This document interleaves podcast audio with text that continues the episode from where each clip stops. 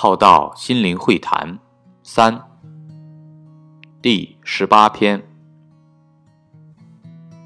反省自己、实践力行、修正的能力。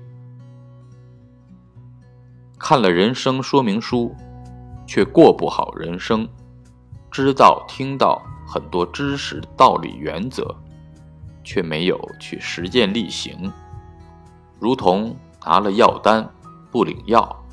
领了药，却不按规定服用，难怪没有药效之作用。看了游泳的书，却不下水去练习；看了食谱，却不下厨去做菜；看了一大堆电玩游戏的解说，却一直没下场去玩一场游戏。常常将修行挂在嘴边，却一直不行；常常将道理挂在嘴上。却做不出来，习惯性的将该实践行政的当成了学问，在研讨，如同说出了高深道理的孝道，把孝道当成了学问来研究而已。